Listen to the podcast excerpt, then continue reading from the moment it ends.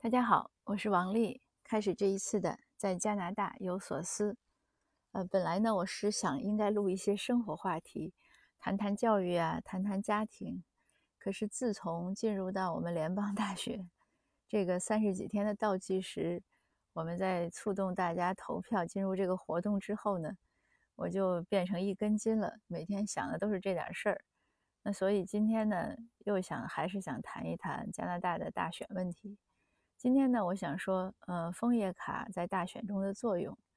因为加拿大呢，我们是三级选举，市级、省级和联邦。那每一次选举的时候呢，枫叶卡就是居民呢，呃，是不能投票的。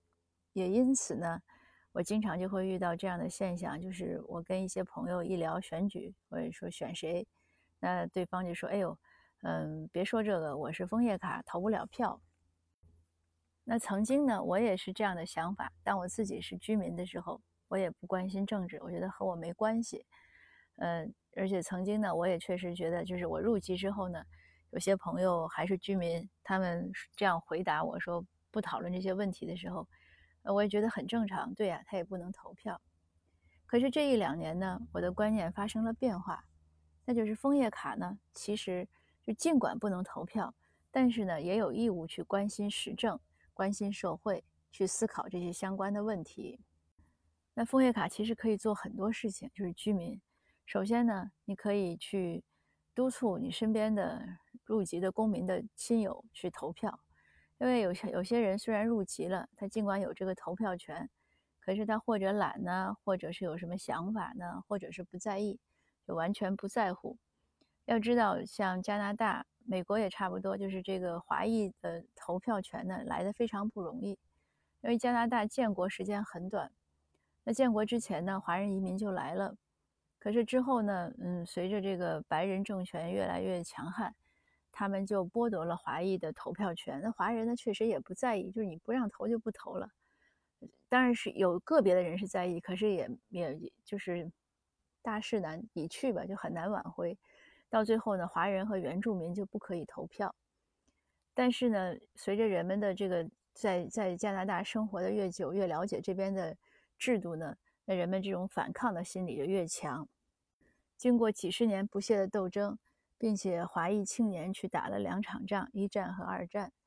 当然，他们参军也很不容易，因为当时军队呢也不要华裔青年，所以他们有一个称呼叫 “unwanted soldiers”，就是不受欢迎的士兵。呃，这些故事呢，嗯，非常感人。我先前也读过不少。嗯，我隔壁的那个老奶奶，我的邻居，我老奶奶她的姐夫就曾经是这批士兵中的一个。他那个姐夫本来是回回香港生活，但是二战的时候日军占领香港前呢，他逃出来了。可是逃出来之后，当他知道有这个征兵的需要，他又潜潜伏回去，因为他了解熟悉香港的那个地形啊环境，他也会说广东话。他就在里面救了不少这个盟军的士兵啊、伤员啊，做了很多贡献。后来失去了一个肾。当然，更多的华裔的士兵呢，嗯，他们有一些是当时被派到马来西亚，就是南洋那种那那一带去去，其实是做间谍啊、做情报，然后也包括是接接收日军的投降。因为当时加拿大呢，其实还是不想让华裔参参军。可是澳大利亚和英国都有这个需求，所以他们都是英联邦，他就在敦促加拿大和英国的关系是非常紧密的，一直到一九八几年才脱钩。那那个时候呢，英国是绝对的权利，所以他呢也只能听从。但不管怎么说呢，华裔士兵打了两场仗之后呢，才争取到这个投票权，来之不易。可是我们现在很多公民呢，就是懒得去投那一张票，总觉得说，呃，不差我这一张。呃，可是我们现在的口号呢，就是就差你这一张票，嗯，所以我就说这个居民呢，枫叶卡的朋友呢，你可以督促身边的公民一定去投票，那还可以做很多义工，嗯，包括帮着你喜欢的党派呀或者候选人去助选，帮他们去发材料呀、接电话呀，或者做一些翻译工作呀，还有像敲门拜票，因为他们这个敲门拜票呢。一般不要不会是一个人去，也不安全。一般都是两个人。那最好呢，还是如果里面有女性或者有年轻人，那就更好。嗯，所以一般高中生啊什么，还有这种女性呢都很受欢迎。所以看到女性在敲门，人家觉得这个不会是什么打劫的 或者什么什么危险的。我自己也帮着试选的候选人去敲门拜过票。呃，上一次联邦大选的时候，我也帮着一个党派去，我带着几个高中生吧，在一一大片居民区那那个地方，就是往信箱里放传单，呃，也挺好玩的。那做的这个义工，当时做义工的时间都不长，一次都是一两个小时，可是呢，就是给当地我们这个这边的候选人啊、政党留下很深的印象，他们觉得，哎呦，这个华裔还是挺热心的。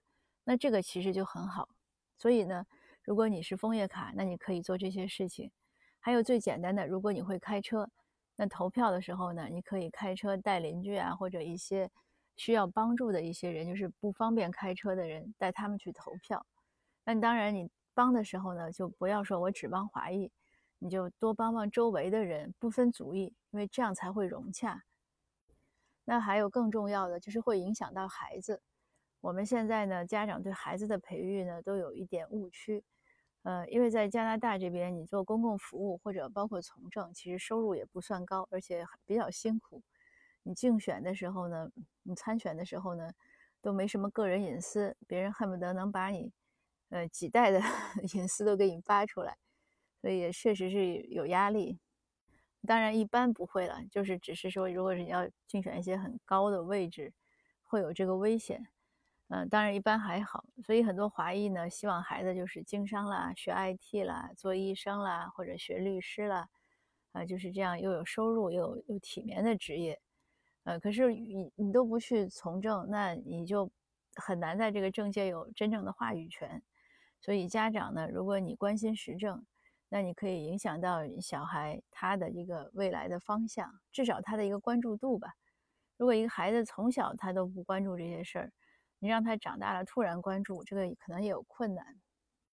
那还有呢？如果你对这些政纲啊、这些政策很了解，你完全可以讲给别人听，不管对方是不是公民或者是不是什么枫叶卡，你都可以讲，因为这种沟通啊、理解，呃，还是很需要的。很多人呢，就算英语好，他其实对这些一些术语啊或者一些内容也不关注。所以正是我们这个族裔，他不是那么关注这些时政。就会导致现在我们有时候说，哎，就是你被歧视了。为什么政界没有一个明确的声音？这个其实是有相关的，因为说会哭的孩子有奶吃嘛。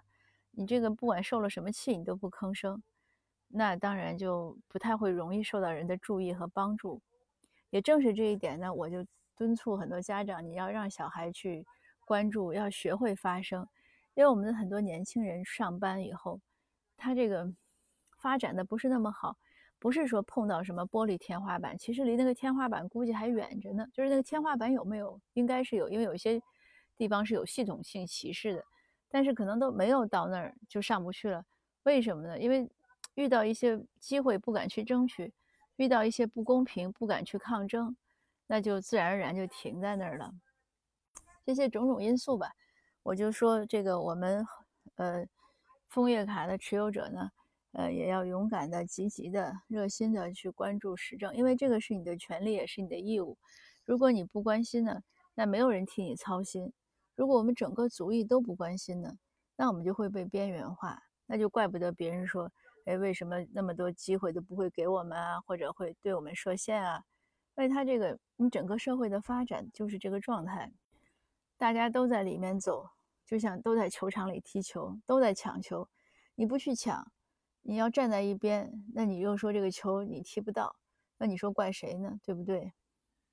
那今天的分享呢就到这儿。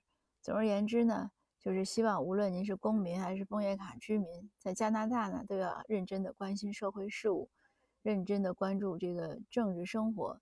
呃，在投票的时候呢，要关注你的选区的候选人。